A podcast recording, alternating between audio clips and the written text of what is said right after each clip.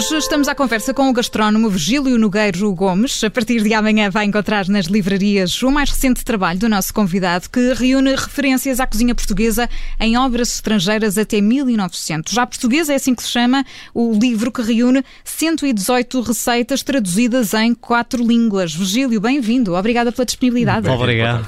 Já não é a primeira vez que conversamos na Rádio Não. Observador, portanto não é uma sempre, estreia. Sempre a propósito de comida. É, sempre, o tema é sempre bom. E Virgílio, este livro reúne estas tais 118 receitas, é o resultado aqui de uma longa, um longo trabalho de, de pesquisa. Eu comecei a organizar o livro uh, há seis anos. Há seis anos comecei a fazer registro de livros onde eu tropeçava que tinha receitas à portuguesa. E esta curiosidade vem do estudo que eu faço há mais anos sobre os menus internacionais e o aparecimento dos menus. E o facto dos menus serem sempre escritos, ou quase sempre, em língua francesa e apareciam coisas à portuguesa que eu não encontrava nos manuais de cozinha. Portanto, então, receitas que, não, que nós não tínhamos. Nós não tínhamos conhecimento, nem uhum. sabia o que eram. Mesmo a famoso banquete dos três imperadores em 1867 em Paris, que são três imperadores à mesa e tem lá um frango à portuguesa. E um francês que estudou aquele menu todo apresenta a receita de todas as, uh, todos os pratos, menos do frango à portuguesa. E, portanto, eu, eu ficava sempre um bocado perturbado quando andava, eu sempre viajei muito e sempre ficava preocupado o que, para saber o que as pessoas entendem o que era isto da à portuguesa, aquele receituário. Então comecei, comecei por um livro que julguei que era o primeiro que eu iria uh, trabalhar, de 1611, que tem seis, cinco receitas uh, à portuguesa uh, e depois a partir daí fui para outros, ele tinha referências ou comentaristas ou biógrafos dele que falavam noutros livros, eu fui procurando, procurando e neste momento, então aí ele, eu precisei de 136 livros que estão todos registados na bibliografia e que tive a coragem de os comprar todos e estarem todos em minha casa. E onde, é que, uma... e onde é que encontrou estes livros? Ah, eu devo dizer que até da Índia eu recebi livros de alfarrabistas, porque hoje em dia a internet, a internet é fantástica. Uhum. Infelizmente, agora estamos, estamos penalizados com o Brexit, que os livros que vêm da Inglaterra tem que se pagar uh, o, o, imposto IVA e depois tem que se pagar desalfandegamento. Os Estados Unidos têm que se pagar o desalfandegamento e alguns que vêm da Índia uh, uh, também têm que vêm via Estados Unidos e é complicado. Eu devo dizer, só por curiosidade, não, não é para pedir nem a chorar, mas o livro mais caro custou-me 394 euros. Agora, a volta de entre 80 a 100 são vários. Uh, mas, portanto, era um trabalho que eu me dispus a fazer e eu decidi que tinha que ter os livros porque eu não gosto de e-books, de ler, não, não é. gosto. Eu preciso do papel, eu risco, eu sublinho, eu ponho um marcador, não é?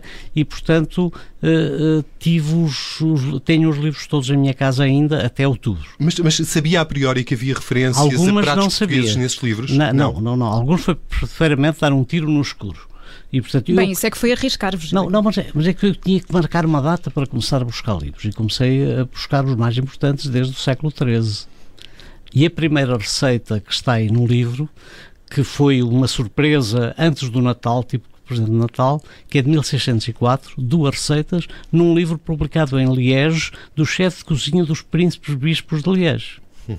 Agora, a minha grande preocupação em todas essas receitas não é só traduzir e identificar receitas, é procurar razões históricas ou de movimentação de portugueses naqueles territórios que pudessem ter influenciado. E, portanto, ir buscar. Portanto, o livro tem receitas que é uma atração. Mas isso não é um livro de receitas, mas são receitas que se podem fazer. Tanto é que no final do livro aparecem oito pratos confeccionados. Certo, mas é quase um, é, é aqui um documento histórico, não é? Porque documenta as é, movimentações dos portugueses. Um bocadinho, portanto, o, o segundo livro que eu apresento é um livro que tem só uma receita à portuguesa e que tem várias coisas curiosas. É o do chefe de cozinha da Universidade de Salamanca, que é uma cidade que eu conheci ainda era criança. Eu nasci em Bragança e, portanto, a gente conhecia, conhecia quase melhor Espanha que Portugal. conheci Madrid antes de conhecer Lisboa. E eh, como é que vai um chefe de cozinha que não sabia ler nem escrever, mas que a universidade pôs alguém à disposição, uns escribas, a ele ditar as receitas e escrever.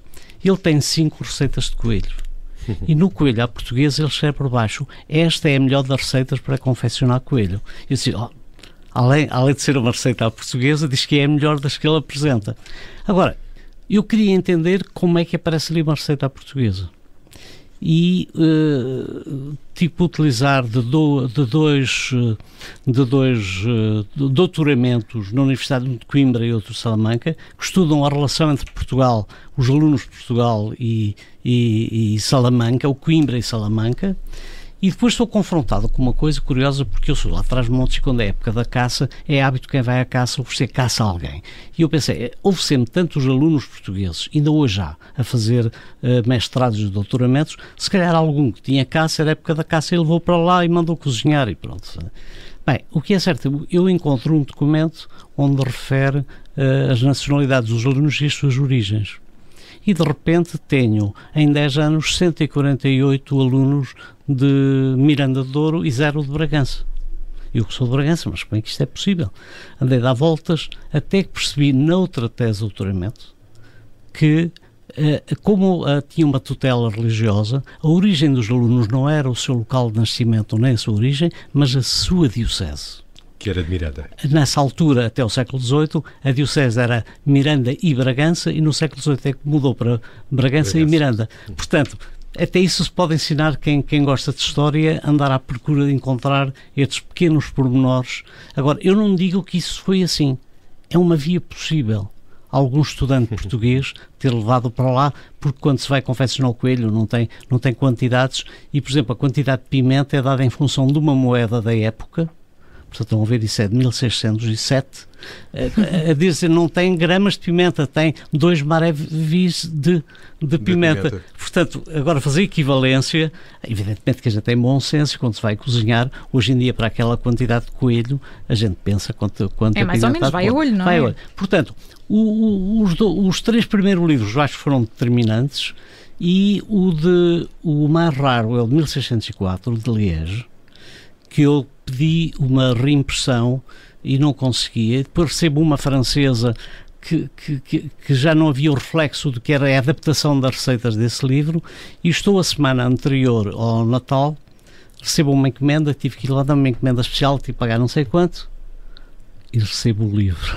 verdadeiro. portanto, foi um presentinho de Natal que eu recebi e, e portanto, eu já tinha o, o índice feito, já tinha... Não, este é tão importante. Alterou tudo. Eh, alterou tudo. Portanto, o primeiro passou a ser o de Liège de 1604 e depois foi continuar por aí fora. E o que é que está nesse livro? Uh, desculpa, Miguel. Virgílio, o que é que São duas receitas de salgados, o que é muito importante. Porque quando a gente vê a partir do século XVII, XVIII, a maioria das receitas tem a ver com doces. E tem a ver com um produto que era muito significativo na Europa a partir do século XVIII, que é a laranja. A laranja, a laranja doce. Hum. Tanto é que há nove países do Mediterrâneo que laranja se diz Portugal. Portugal, Portugal, Portugal, Portugal. Portanto, a laranja tinha o nome do nosso país porque é a laranja doce que chegou até eles. Portanto, eh, há coisas muito curiosas e o difícil no livro não foi identificar as receitas. As receitas, apesar de eram uh, traduzido em inglês do século XVII, receituário, uh, não foi fácil. Mesmo Pediu ajuda a alguém? Pedi, Andou aí a pedir ajuda? Pedi, claro. Pedi de tipo de ajuda. É? Aliás, as pessoas a quem pedi ajuda estão numa página, são 16 pessoas a quem eu pedi ajudas. Uns porque traduziram, outros porque conseguiram confeccionar.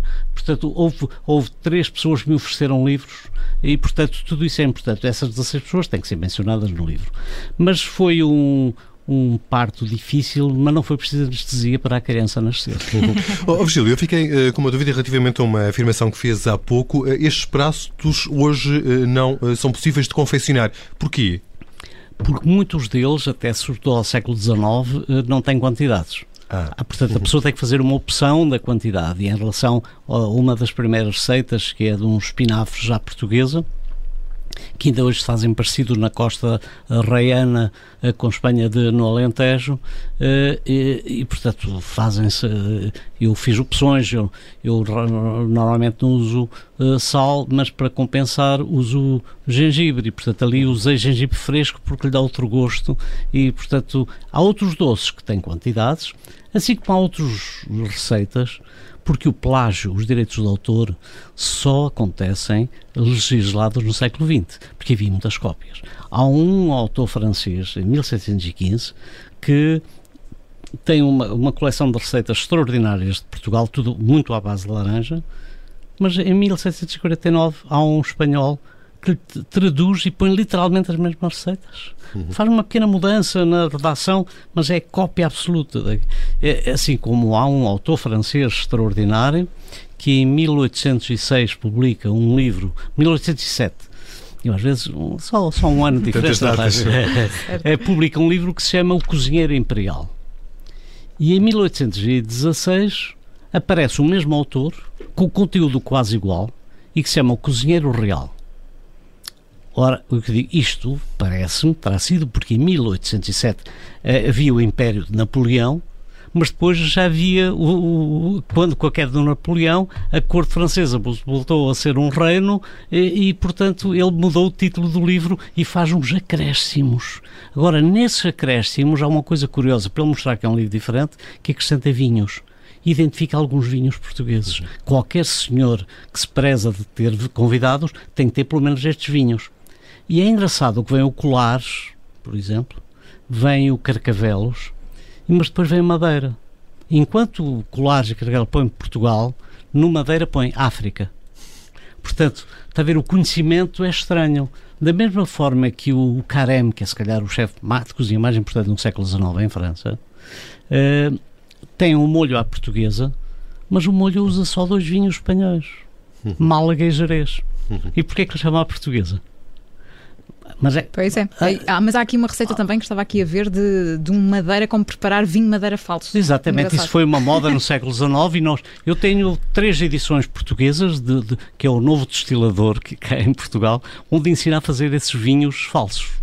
Oh, Virgílio, e alguns destes eh, pratos, eh, destas iguarias que encontrou e que remontam ao século XVII, como já fez referência, e mais tarde, eh, ainda fazem parte dos nossos hábitos gastronómicos? Na altura já havia, sendo de Bragança, um registro de uma bela feijoada à transmontânea, por exemplo? Não, não, não. não. O único, dos poucos pratos que aparecem que são mantidos é o de 1611, que foi cozinheiro privativo do Filipe II, que esteve com o rei cá em Portugal oito meses, e já tinha sido criado da cozinha da irmã, portanto, da mãe de Dom Sebastião, Uh, em que, mesmo sobre esse cozinheiro, o que é imensa informação, eu encontrei dois autores importantes com pequenas uh, diferenças e que não me batiam certo uma com outra sobre a idade do, do Sr. Francisco Moutino. E eu achei que tinha mais nada que fazer. Não, vou à fonte. Aí vou eu para Madrid, onde fico cinco dias, estive duas tardes no local onde estive a investigar, eu não conto isto como o custo da investigação. Eu aproveitei a gozar a vida e fiz a intenção. Portanto, é, é, é, impensável eh, pensar que todo o dinheiro que eu gastei para a investigação que seja puro. Agora, eu gosto imenso de Madrid, aproveitei a divertir-me bem, eh, mas duas tardes e tive, tive uma sorte estupenda porque fui investigar sobre um, um, convento que foi fundado pela mãe de Dom Sebastião, que é o Mosteiro das Descalças Reais em Madrid, que tem toda a documentação da mãe de Dom Sebastião. E, portanto, eu pensei que ele iria encontrar. E eu inscrevi-me numa visita normal, mas eu ia pelo caminho perguntando, fazendo perguntas. A meio da visita guiada, a guia só já quase falava comigo e havia uns franceses que refilaram um bocadinho. Esse, o que é certo é Estava que. Estava a concentrar demasiadas atenções. E depois, no fim da visita, eu disse mas eu gostava de ir aqui ver isto. Ah, isto não pode. Mas chegou a visita, ela manda-me estar. Uh, espera aqui, chamou uma colega para estar a conversa comigo, pôs toda a gente na rua, saiu toda a gente, fica lendo. Agora venha comigo que eu vou-lhe mostrar o que é ver. Portanto, mas, ah, Virgílio, então, mas e que prato, e que prato uh, é que encontrou e com... Mas, por exemplo, nesse esse autor é o que tem mais parecer. Aliás, metade do livro são coisas que nós fazemos hoje em dia e eu apresento duas receitas muito curiosas, que é do arroz doce. Ah, o arroz o doce. Arroz doce para, que, que, é o, que, que em 1705 há um cozinheiro dos cardeais de Roma que tem um manuscrito onde chama para fazer o arroz à portuguesa, que é uma que cópia. Que é o arroz doce. Que é o arroz doce. Portanto, estão a ver como é que aquela receita de 1611 passa para Roma em 1705. A receita é quase igual, o título muda um bocadinho, mas a essência é o nosso. depois tem uma sopa à camponesa também, eh, e o livro, esse livro é extraordinário e os portugueses têm dado pouca importância porque nós revemos-nos naquela. Ele teve oito meses em Portugal. Aliás, há um autor que até desconfia que ele era português, de origem galega, e por isso é que ele fez aquele livro que é considerado o livro da cozinha barroca espanhola mais importante que marcou o século XVII todo espanhol. Ó oh, Virgílio, então tudo este livro surgiu dessa curiosidade, como aqui nos explicou, de perceber o que era exatamente a portuguesa. Exatamente. O que é exatamente a portuguesa? Já chegou aqui a alguma conclusão assim mais sólida? É o que é bom, não, não é isso que vai responder? Eu, eu, vou, não, eu vou responder com um exemplo muito engraçado que está no meu primeiro livro no Transmontanices, que eu andava a descobrir o que é que eu já, o primeiro meu livro chama-se Transmontanices e é investigar o, o que é o padrão da comida transmontana. E fiz um estudo para investigar o que é que significava em Portugal à portuguesa. Eh, e eu tinha lá uma, uma carne guisada à portuguesa. Eu consegui que a cozinheira, que era um restaurantezinho pequenino, disse assim: Ai, agora que está. Eu, ao senhor que é meu cliente, eu confesso: Olha, isto não se deve dizer. Mas eu tinha um namorado, ele era casado. Mas ele gostava muito de ir à minha casa estar comigo. E quando eu ia, pedia-me sempre para fazer a carne guisada que eu fazia quando abri o restaurante para fazer homenagem, porque ele era transmontano, por carne guisada à transmontana. Portanto, há circunstâncias de graça ou acidentais que podem contribuir para o nome, muitas das vezes, e nos menos isso, era utilizado um, o nome do país ou o nome da pessoa para homenagear nessa refeição. Como aconteceu com, com, quando o Dom Carlos, uh, uh, o Dom, Dom Manuel foi, recebeu a Ordem da Jarreteira, há dois menus onde está o nome dele. Portanto, o que é isso? Codorniza a Manuel Portugal. Ninguém era sabe. só por causa da visita, não é? É da visita, portanto, era para honrar a pessoa. Agora, o que é que acontece? Sobretudo, o, para mim, dos livros que foi a descoberta mais surpreendente, foi o primeiro, que é de 1604, duas receitas magníficas, mas não tem nada a ver connosco. E uh, uh, aquilo era de uh, o chefe de cozinha mais importante que os príncipes bispos de Liège, que era uma cidade autónoma, mas integrada no Sacro Império Romano Germânico, onde Carlos V Uh, de, que Carlos V espanhol era o imperador, foi o maior imperador europeu. E a mulher dele era portuguesa, era uma princesa portuguesa. E é um caso raro nestas cortes, porque ele, ele gostava tanto da mulher que autorizou que ela só tivesse a serviço dela serviçais de nacionalidade portuguesa. Uhum. Agora, 30 pessoas que ela chegou a ter, eles não viviam lá, mas o Carlos V fazia os reinados abertos nós temos cá as presidenciais uh, a abertas e, portanto, ele, o Carlos V fazia isso pelo seu império europeu e chegava aos três, aos três meses. E, portanto, e deslocavam-se as pessoas todas. Depois, também, próximo de Liège, em Bruxelas, quando nasceu o primeiro filho, Dom João III, foi feito um banquete de glorificação da herança portuguesa, porque era o imperador mais importante a seguir, era o Império Português. Uh, e aí temos os pratos todos que eram servidos. Ora, essas embaixadas temporárias nos Países Baixos, que eram uh, os centros, os grandes, as bolsas mundiais de mercadorias na, da altura, uh, tinham sempre pessoas da nossa nacionalidade. Podem ter influenciado, ou isso é a portuguesa, não, como dizer, ou foi um português que ensinou a fazer aquilo, portanto, não há registro e ficou a portuguesa por isso. Portanto, as surpresas sucedem-se até ao fim, até quando o próprio Carême põe dois vinhos espanhóis numa olhar portuguesa, ele escreve um, três páginas sobre o molho espanhol, que ele considera um básico, e diz: Não, isto não, não tem nada a ver com a Espanha. Eu é que gosto da palavra espanhol. Está escrito aí, portanto, podem ver como é surpreendente esta denominação que se pode atribuir a receitas quando se atribui uma vez, não se pensa nas consequências, até na tradição, que tem para o futuro. Portanto, o livro é cheio de surpresas. É cheio de surpresas e vai estar já amanhã nas livrarias. Virgílio, só mesmo para terminar, porque não temos muito mais tempo, mas eu sei que, enfim, acho eu, digo eu, não consegue parar, portanto já está a pensar no próximo ou não? Já nos próximos. Nos próximos, gosto disso. É, eu, te, eu sempre eu tenho que inventar que fazer, eu não sei não estar não ocupado. Há um que que, que já separei a bibliografia e já comecei a registar, que eu tenho andado a estudar, provocado por este livro, que é como a nossa palavra marmelada se transmitiu para quatro países que chamam aos doces de fruta marmelada, quando o, o, o marmelo não tem nada a ver com, com, a nossa palavra portuguesa. Portanto, isto começou em Inglaterra, com a marmalade, que é, que é, um, uhum. que é um doce de, de, laranja amarga, do tempo da Rainha Dona Catarina, e por aí é que se lançou o nome. Só que os franceses, a copiarem os ingleses, fazem marmelade e, e marmelo é Coin, não sei se portanto não, não, não tem nada. Com a Inglaterra o marmelo é Quincy, portanto não tem nada a ver, como em Espanha também fazem a copiar aquele próprio escritor que copiou o francês, o Marcel, o, Juan de la Mata, também põe marm, marmelade e, e o marmelo em espanhol é membrilho portanto, e também Itália também temos, portanto, estão a ver. Portanto, essa é uma das uh, coisas. Entretanto, já vai sair em, em um livrinho, esse já, já, o texto já foi revisto e tudo, que é uh, uh, dentro daquele círculo de, de escritura de viagens, houve um polaco que veio a Portugal em 1840, 1484 e escreveu o seu diário de, por Portugal e Espanha.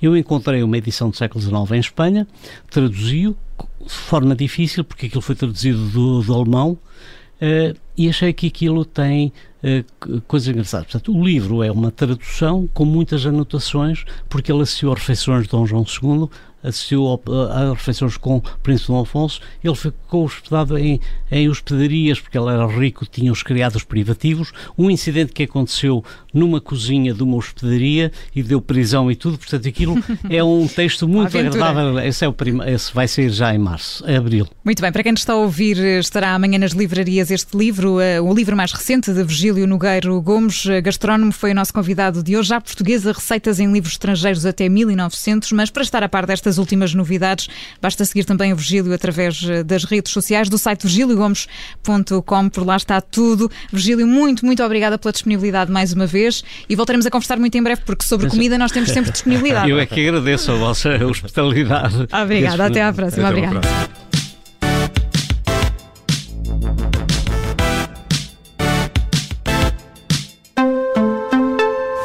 Rádio Observador. Olá, eu sou Ana Filipa Rosa. Obrigada por ouvir este podcast. Se gostou, pode sempre partilhá-lo com alguém e ouvir a Rádio Observador. Estamos online, mas também no FM. Na Grande Lisboa em 98.7 e no Grande Porto em 98.4. Obrigada.